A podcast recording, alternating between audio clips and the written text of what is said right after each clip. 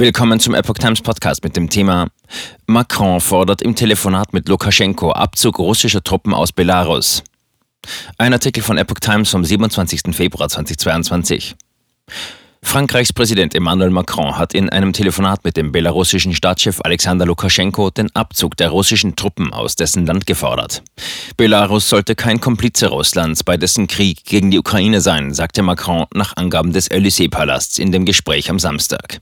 Belarus, genau wie die Ukraine, dürfe nicht zu einem Vasall Russlands verkommen.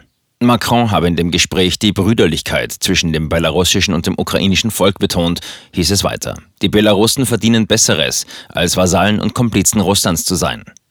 Russland hatte am Donnerstagmorgen einen Großangriff auf die Ukraine gestartet. Die Truppen marschierten auch vom Norden aus Belarus kommend ein. Dort hatten sie nach Angaben aus Minsk und Moskau in den Wochen zuvor gemeinsame Militärübungen mit den belarussischen Streitkräften abgehalten. Die Regierung in Minsk hatte bei Beginn des Einmarschs betont, erst kurz davor von Moskau über die Angriffspläne unterrichtet worden zu sein. Belarussische Streitkräfte seien an den Operationen nicht beteiligt, unterstrich Lukaschenko.